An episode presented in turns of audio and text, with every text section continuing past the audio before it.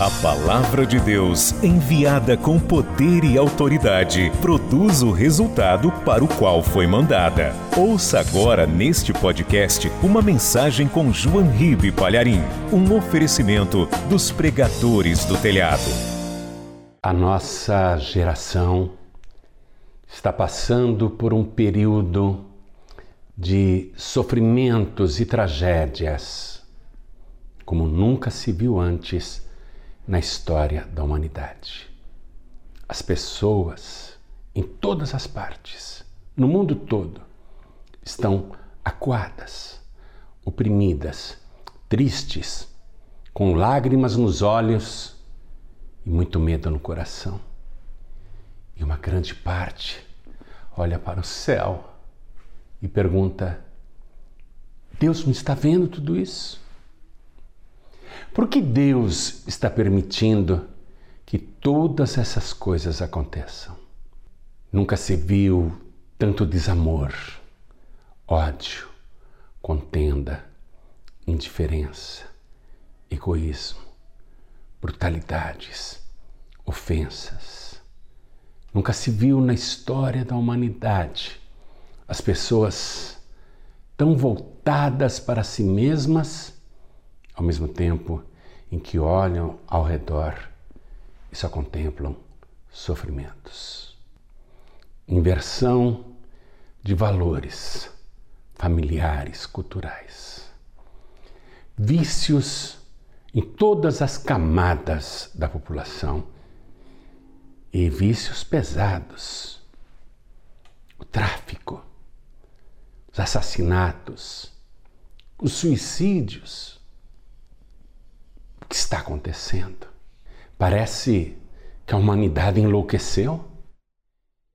E quando a gente começa a examinar a natureza, o que é que a gente vê? O caos total. Em partes, muita seca. Em outras partes, inundações sem precedentes. Queimadas destruições, poluições, contaminações, desastres naturais e desastres provocados pela ambição humana, pelo próprio ser humano. Terremotos, maremotos, tsunamis. A natureza gemendo, sofrendo Todos estão preocupados com as mudanças climáticas. Mas eu ouço isso há mais de 30 anos e a situação só faz piorar. A natureza chora, se contorce. Ela também, com todas as suas criaturas do ar, da terra, dos rios e dos mares, sofrem tanto quanto a raça humana. E entre as nações, o que nós assistimos?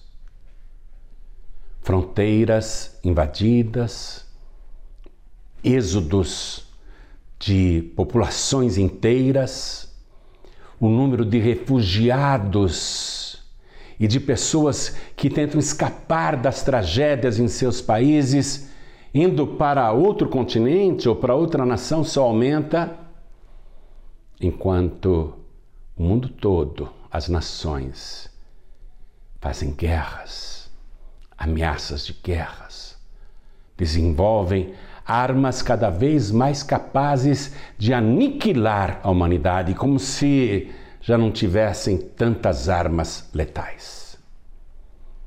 Uma corrida armamentista financiamento de terrorismo, guerras, guerras tecnológicas, guerras bacteriológicas, enfim. A humanidade realmente não tem um lugar seguro para viver. E de novo, pessoas de todas as raças olham para o alto e perguntam: Onde está Deus? Porque Deus não interfere. Precisamos de ajuda. Estamos perdidos. E aí, para complicar mais ainda o sofrimento da nossa geração no mundo todo, surge essa peste, o coronavírus, que já atingiu todos os povos da terra, inclusive os mais distantes e afastados. E a situação fugiu do controle. Muita gente morrendo, milhões de famílias enlutadas em toda a terra. Esse coronavírus começou matando os mais velhos, os pais, os avós, mas agora está matando os filhos, os netos, as crianças e até bebezinhos. E as pessoas olham para o céu e dizem: por que Deus não faz nada? O que, o que está acontecendo? O que tudo isso significa? E a agravante é que a humanidade, tentando se prevenir desse vírus, começa a sofrer o desemprego, o fechamento de todos os negócios, falências recordes, encolhimento da economia das nações, desemprego multiplicado e com a falta de alimento, fome, muita fome. Aumento no custo dos combustíveis, da gasolina, do petróleo, o que provoca inflação e mais carestia e mais sofrimento. Quando a gente anda pelos centros das cidades, e eu não estou falando apenas das grandes cidades, em todas as cidades. Pessoas morando a céu aberto ou debaixo de viadutos, com famílias, com crianças. Coronavírus provocando a falência do sistema hospitalar do mundo inteiro. No nosso país também. Não há mais condição a humanidade perplexa vê tudo isso acontecer. Não sabe o que fazer. Estamos vivendo, sem dúvida nenhuma, um tempo muito difícil.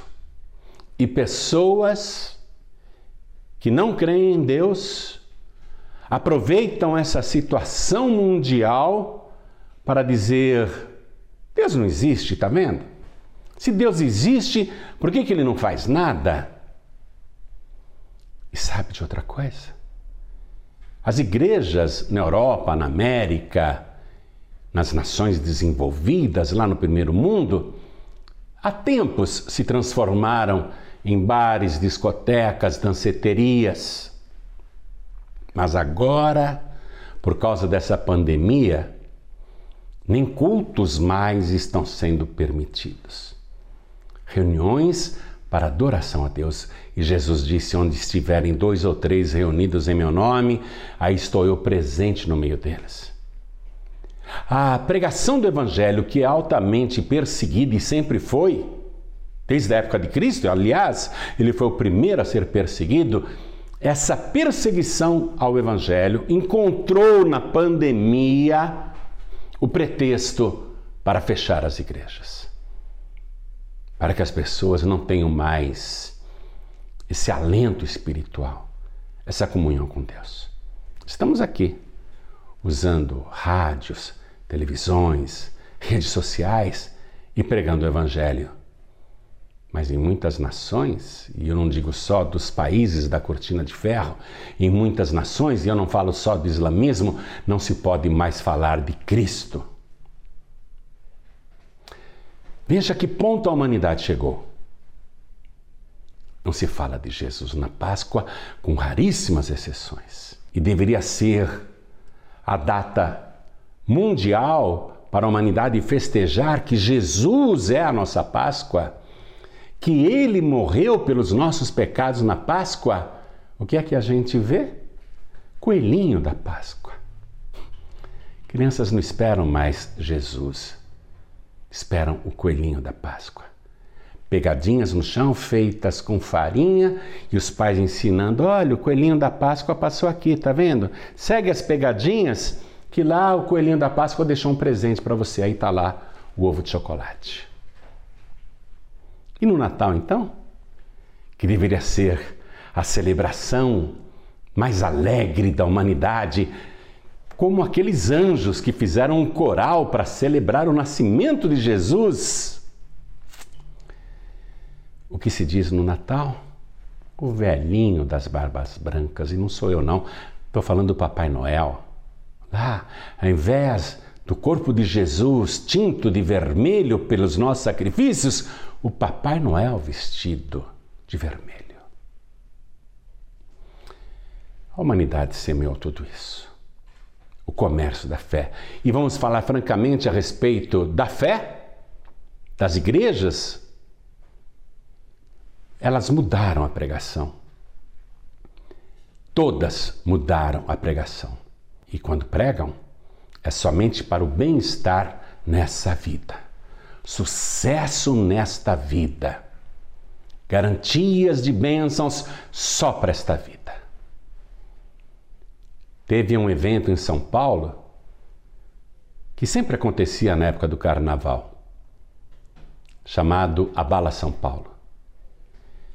E durante uma semana, num grande galpão, um lugar enorme mesmo, tipo AMB, gigantesco, sabe?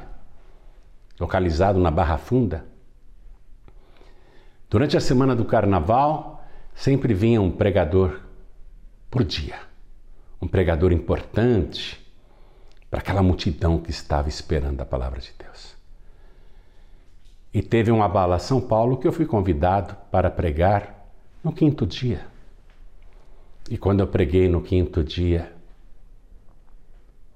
e fiz o apelo, quem quer receber Jesus como único, suficiente, exclusivo e eterno Salvador, veio uma multidão incontável para frente os organizadores do Abala São Paulo choravam de alegria, me abraçavam e diziam: Pastor, pastor, olha que maravilha, olha quanta gente vindo.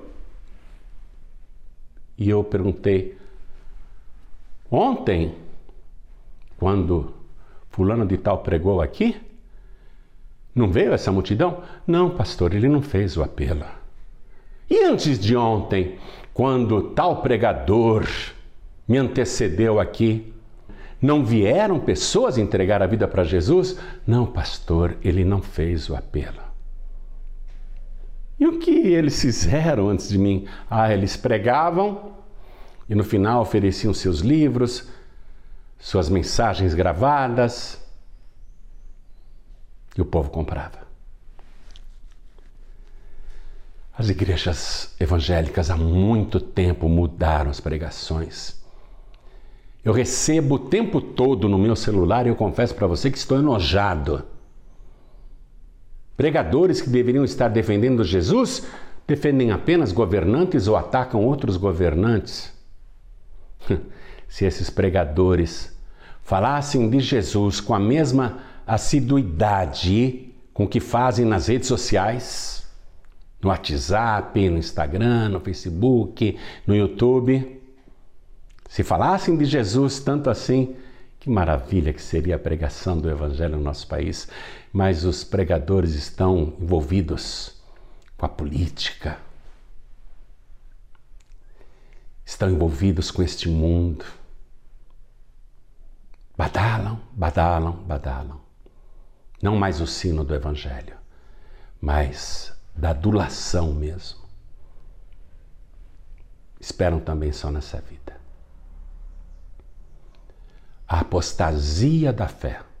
Eu não estou dizendo aqui que eu sou o único pregador do Evangelho, mas o que eu assisto diariamente é justamente o que Jesus previu. Ele falou: por se multiplicar a iniquidade, o amor de muitos esfriará.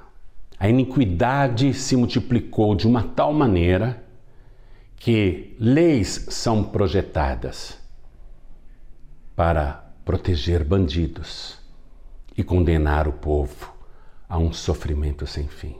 A humanidade está gemendo.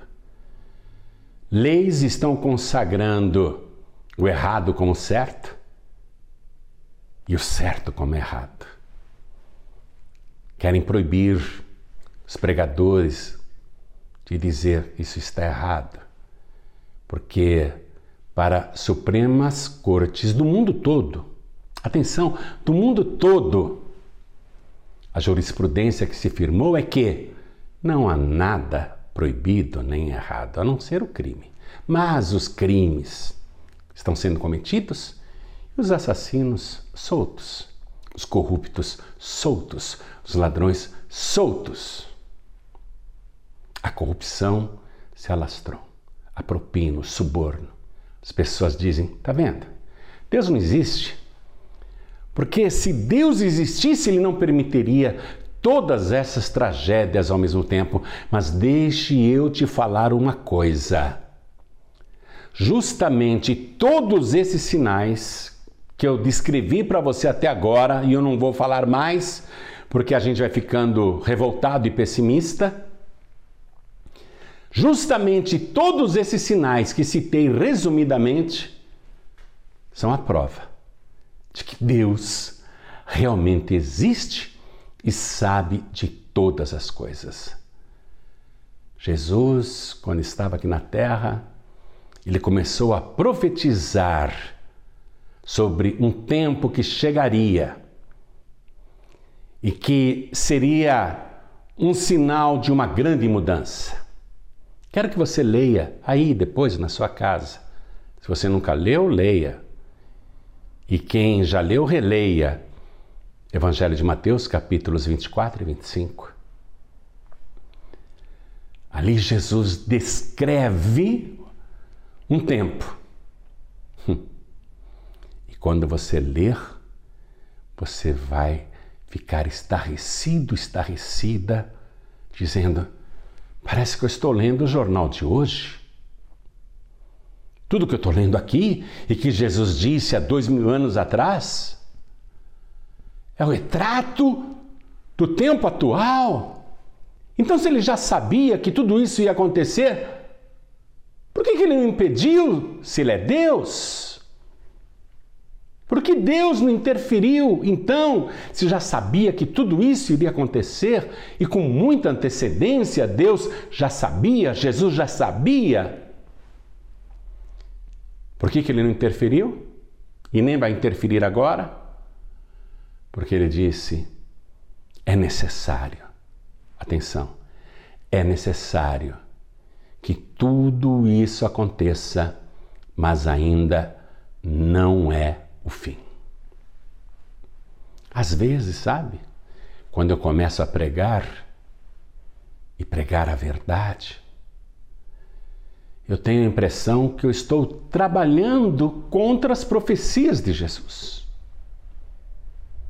Porque pregar a verdade numa época de mentiras e ilusões é tentar impedir aquilo que Jesus previu. É necessário que tudo isso aconteça. O que me consola é que Jesus disse: E este evangelho do reino será pregado em todo o mundo, em testemunho a todas as gentes, e então virá o fim. O que me consola e me anima a continuar pregando e falando aqui com você, mesmo com todas as limitações e dificuldades, dificuldades de toda ordem, de todo tipo, o que me anima a continuar é que a pregação do Evangelho é o último sinal antes do fim. Não estamos falando, não, de fim de mundo, explosão, a terra sendo consumida como se fosse uma bola de fogo, ou um meteoro gigante caindo na terra e destruindo tudo. Não estamos falando deste fim, o fim do mundo. Jesus previu o fim desta era da graça. Porque brevemente, ele disse, algo vai acontecer. Falando claramente com você, Jesus disse assim: quando todas estas coisas começarem a acontecer, levantai as vossas cabeças e olhai para o céu, porque está próxima a vossa redenção. Tudo o que está acontecendo hoje na terra é para avisar, avisar os que creem, avisar os que ouvem a palavra que a redenção dos salvos está próxima. Sabe esse cenário que eu falei para você desde o início da mensagem? Que é o retrato do nosso tempo e que foi previsto por Jesus há dois mil anos atrás? Isso chama-se pré-tribulação. Deixe-me dizer uma coisa para você. Os quatro cavaleiros do Apocalipse já estão cavalgando na terra, mas só passeando.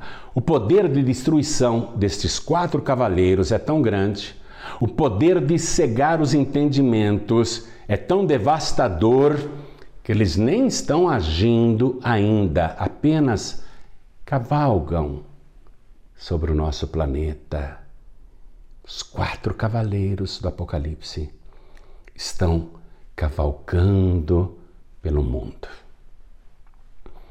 Eu vou ler para você agora o livro de Apocalipse, capítulo 6, a partir do versículo 1, que é a revelação desta situação.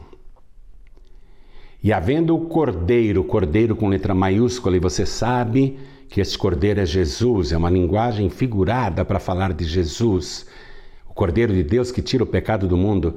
E havendo o cordeiro aberto, um dos selos, Olhei e ouvi um dos quatro animais que dizia, como em voz de trovão: Vem e vê. E olhei.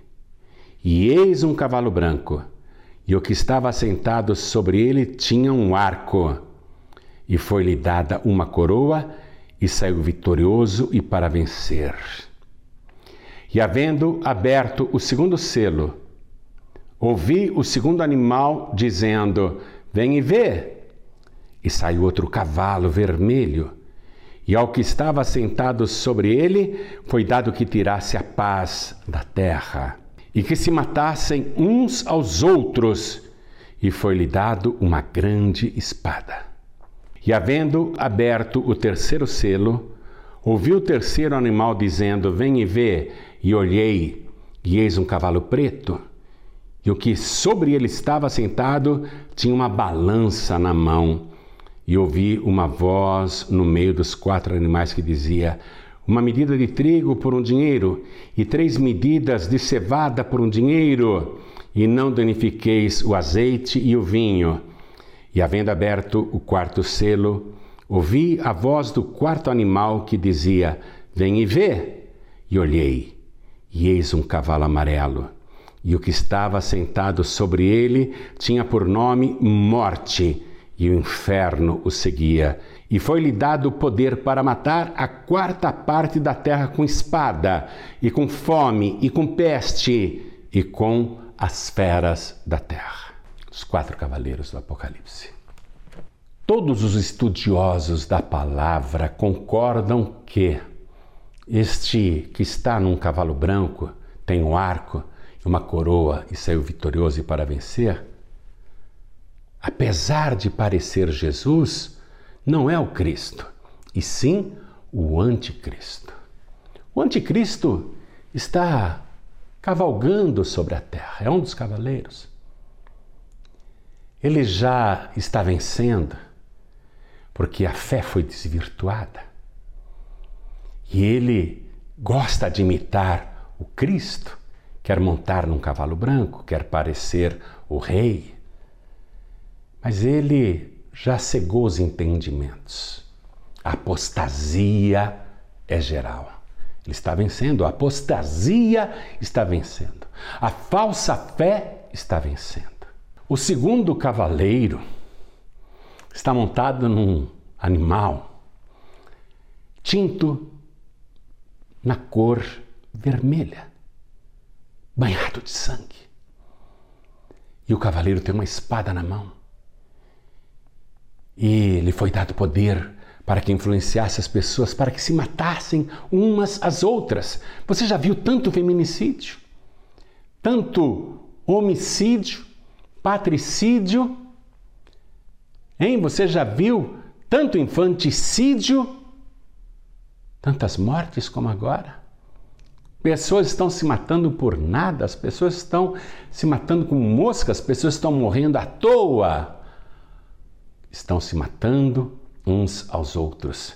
E olha, o cavaleiro que está montado sobre esse cavalo vermelho. Ainda não está agindo, só está passeando na terra, porque esta é a pré-tribulação. Em seguida veio o cavaleiro montado sobre um cavalo das trevas, uma balança na mão, enquanto uma voz falava sobre o alto custo dos alimentos. A caristia. Os alimentos sendo pesados a preço de ouro, caríssimos. Trigo e cevada, caríssimos. Alimentos que eram tão baratos e populares. O terceiro cavaleiro está aí provocando inflações, desempregos, falências, fechamentos de empresas, falta de investimentos. Mas ele só está passeando pelas nações da terra. E o quarto cavaleiro montado sobre o cavalo amarelo, a morte. A morte. Seguida pelo inferno. A população mundial está chegando a 8 bilhões de pessoas. Quando ele começar a agir, quando este cavaleiro chamado morte, seguido pelo inferno, começar a agir, por enquanto ele só está passeando, viu? Está vendo quantas mortes no mundo? Mas por enquanto isso é só um passeiozinho dela na face da terra. A palavra, a profecia está dizendo que um quarto da população mundial, cerca de 2 bilhões de vidas, seres humanos, morrerão. É muita gente, haja caixão. Nem toda a madeira das florestas do mundo, inclusive da Amazônia, dará para fazer tantos esquifes. Enfim, os quatro cavaleiros já estão passeando na terra. Tempos difíceis, tempos trabalhosos. Duas coisas estão para acontecer na terra, tanto para os salvos como para os ímpios. Vamos ver o que você espera acontecer com você. Duas coisas. Você vai estar numa delas com toda certeza, porque a palavra não mente. Tudo que esta palavra diz se cumpre fielmente. Primeira coisa para os salvos: a volta em oculto do Senhor Jesus, que das nuvens dará ordem aos seus anjos espalhados nos quatro cantos da terra para que toquem as trombetas. Os ouvidos dos ímpios não ouvirão, mas dos salvos, sim. E antes que alguém diga glória a Deus, os salvos serão transformados no abrir e piscar de olhos e serão arrebatados ao encontro do Senhor Jesus nos ares. E aqui na terra, os ímpios em aflição irão receber o Anticristo que vai se apresentar para solucionar todos os problemas. E muitos pensarão que ele é o Cristo. Mas o verdadeiro Cristo estará em oculto, recolhendo os salvos, tirando do tempo de aflição que há de vir sobre todos os moradores da terra. Esse tempo de aflição foi previsto também pelo profeta Daniel no capítulo 9, versículo 27, e pelo próprio Senhor Jesus, que disse: um tempo de aflição como nunca houve e jamais haverá. Vai durar uma semana de anos. Na metade desta semana de anos, ou seja, nos três primeiros anos e meio, o Anticristo estará sendo adorado juntamente com a besta e o falso profeta. As pessoas acreditarão que finalmente os problemas mundiais foram resolvidos, porque ninguém aguentava mais. Porém, na metade desta semana de anos, o anticristo vai arrancar a sua máscara e vai se revelar. Israel, que havia recebido o anticristo como se fosse o Messias, sofrerá uma perseguição como nunca sofreu antes. E todas as nações da terra serão juntadas para destruir Israel, a semente de Abraão. Porque eles ficaram para a grande tribulação.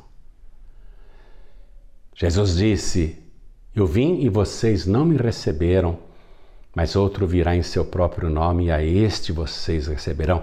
Jesus estava profetizando sobre o anticristo. Israel receberá como se fosse o Messias. E aí a destruição virá. Aí vai começar a grande tribulação, como nunca se viu antes.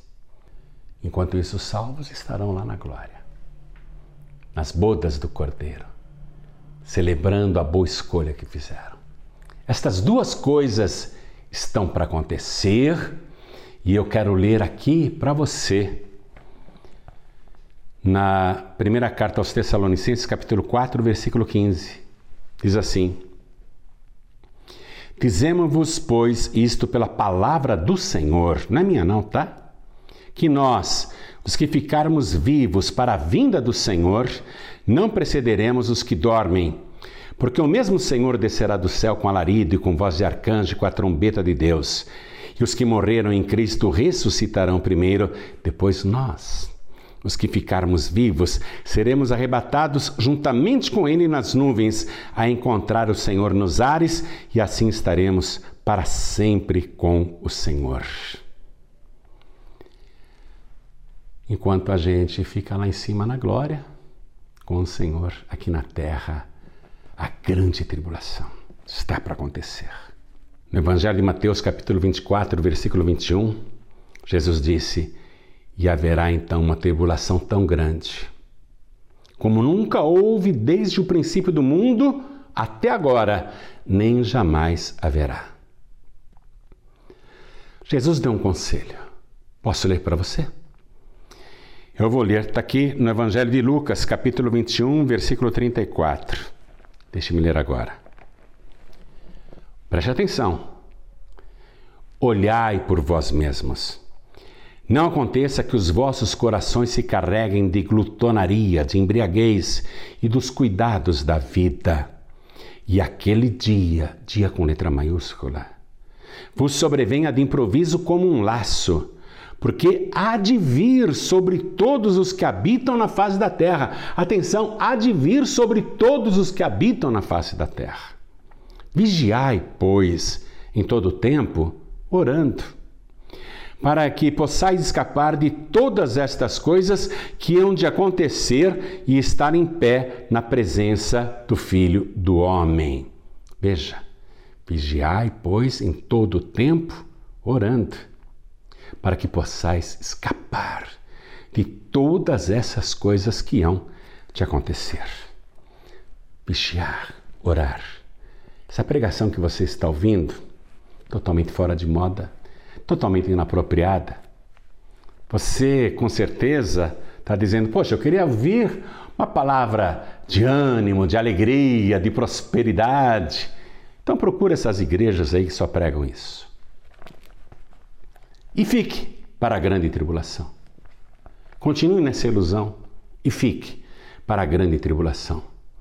Você pode não gostar dessa palavra, mas não fui eu que disse. Quem profetizou, quem pregou foi Jesus. Se você quer escapar de todo este mal que está para vir, está na hora de olhar para o alto. Porque está próxima a redenção dos salvos. Você quer ser salvo? Você quer ser salva? Só tem um jeito, viu? Só tem um jeito é receber Jesus como único, suficiente, exclusivo e eterno Salvador. Renunciar às obras das trevas, renunciar aos outros mediadores e medianeiras que as religiões te oferecem o tempo todo. Renunciar à apostasia, à falsa religião e crer no Evangelho do Reino de Deus. Este Evangelho aqui, que Jesus mandou os pregadores anunciarem a todo mundo e é o que eu estou fazendo agora para você. Quer escapar de todo este mal que está cada vez mais próximo?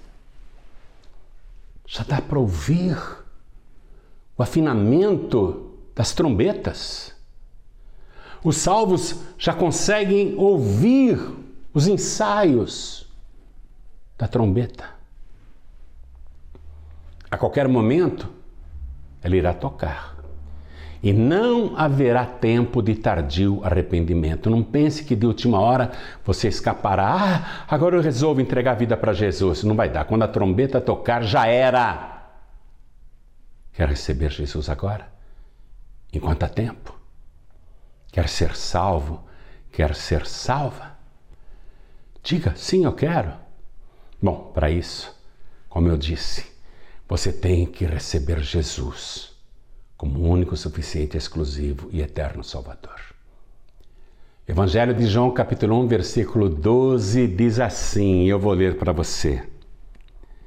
Mas a todos quantos o receberam, isto é, que receberam Jesus, deu-lhes o poder de serem feitos filhos de Deus, aos que creem no seu nome, os quais não nasceram do sangue, nem da vontade da carne, nem da vontade do varão, mas de Deus. Deus quer te salvar. Quer entregar a vida para Jesus agora? Quer recebê-lo agora? Diga assim: Eu quero. Tem que falar. Porque a palavra diz assim: se com a tua boca, ó, confessares a Jesus como Senhor e no teu coração, né? e no teu coração creres que Deus o ressuscitou dos mortos, serás salvo. Tem que abrir a boca e falar sim. Diga sim. Eu quero receber Jesus agora como meu único, suficiente, exclusivo e eterno Salvador. E você, filho pródigo, você, filha pródiga, que vacilada é esta, hein? Tudo que eu preguei aqui você já sabe, você já conhece. E como é que você está no mundo desse jeito? Como é que você está fora da casa do Pai nesta hora? Como é que você está longe da presença de Deus? Como é que você foi se envolver de novo com as coisas deste mundo que não tem futuro? Filho pródigo, ouça este aviso amoroso que o Espírito Santo está fazendo agora diretamente para você. Volte, filho pródigo. Volte, filha pródiga. Volte, porque o Pai está de braços abertos, esperando por você e Ele vai restaurar sua vida agora. Ele vai te purificar com o sangue de Jesus. Se você tomou a decisão de receber Jesus agora ou de voltar para Jesus, é possível para você se ajoelhar aí ao lado do seu televisor, se você estiver assistindo pela TV, ou ao lado do teu computador, se você estiver assistindo pela internet, ou ao lado do teu rádio, se você está ouvindo aí no seu aparelho, ou no aplicativo da Feliz FM que você baixou no celular. É possível para você se ajoelhar agora? Se for possível, ajoelhe-se. Por que é melhor se ajoelhar agora porque a profecia diz que diante dele todo joelho um dia se dobrará. Bem-aventurados os que se ajoelham agora. Se você está impossibilitado, impossibilitada de se ajoelhar, porque está em trânsito, ou porque está dirigindo, ou porque está num leito de hospital, ou porque não tem a menor condição agora de se mover, mas quer entregar a vida para Jesus, quer voltar para Jesus, não dá para ajoelhar? Mande um sinal para o céu, coloque a mão direita assim sobre o teu coração. Coloquem todos a mão direita sobre o coração. E orem assim comigo. Orem comigo. Feche os olhos. Ore assim comigo, meu Deus e meu Pai. Não tenha vergonha, não. Repita as palavras. É com a boca que a gente confessa. Diga: Meu Deus e meu Pai, eu ouvi a tua palavra. Os tempos são tenebrosos, são difíceis, mas eu creio que tudo isso está para acontecer. E eu vim correndo me entregar ao Senhor e declarar com a minha boca e com fé no meu coração que recebo agora o Senhor Jesus como meu único, suficiente, exclusivo e eterno Salvador. Pai querido, junto com o perdão dos meus pecados, escreve agora o meu nome no livro da vida do Cordeiro. E não permita que o meu nome seja arriscado do teu santo livro. Me ajuda, Senhor, a perseverar até o fim, porque o Senhor Jesus disse: Quem perseverar até o fim será salvo. Me ajuda, Senhor, a ficar de pé na tua presença. Eu quero vigiar e orar o tempo todo, para que aquele dia que há de vir não me pegue de surpresa e eu esteja de pé na tua presença. Me ajuda, Senhor, a ficar firme na tua presença. Mesmo nestes tempos difíceis, me ajuda e me dá o teu Espírito Santo para me fortalecer, para me dar forças e resiliência, persistência para nunca desistir. Cura as minhas enfermidades. Tira de mim tudo que não te agrada e use o meu corpo. Diga isso para Deus. Use o meu corpo como templo vivo do teu Espírito Santo. É o que eu te peço e já te agradeço no nome santo do teu filho Jesus, assim seja feito. Amém. Amém? Continua assim, com a mão direita sobre o teu coração, que eu vou fazer uma oração ao Pai agora. Pai querido e Deus amado, Deus bendito, Deus todo-poderoso, aquele dia está cada vez mais perto. Sabemos que o Senhor está às portas e te agradecemos por cada vida que agora tomou a decisão de receber o Senhor Jesus como único, suficiente, exclusivo e eterno Salvador. Pai bendito, guarda esta pessoa. Não permita que ela se perca e que nem fique para trás. Inclui esta pessoa no arrebatamento que está para acontecer. E peço também mais uma coisa, meu Pai Salva a família dela. Salve toda a sua casa, toda a sua parentela. Os que ainda não se renderam a ti sejam convencidos pela pregação da palavra que o Senhor é o único Salvador e está voltando. Salva a família desta pessoa. Salva o maior número possível de pessoas. E não permita que este filho pródigo volte atrás nem recaia. Por favor, não permita, meu Deus, que esta pessoa seja enganada, mas ajuda com teu Espírito Santo para que ela fique firme na tua presença e todos nós vigiando e orando o tempo todo, aguardando aquele dia que há de vir sobre a terra e pegará de surpresa toda a humanidade, menos aqueles esperam em Ti. Ajuda-nos a perseverar até o fim. É o que nós te pedimos e já te agradecemos. No nome santo do Teu Filho Jesus, assim seja feito. Amém. Amém. Glória a Deus. Você acabou de receber as boas novas do Evangelho através de João Ribe Palharim. Um oferecimento dos pregadores do telhado. Participe da reunião de Paz e Vida. Para informações, acesse pazevida.org.br. Paz e Vida, lugar de gente feliz e ungida.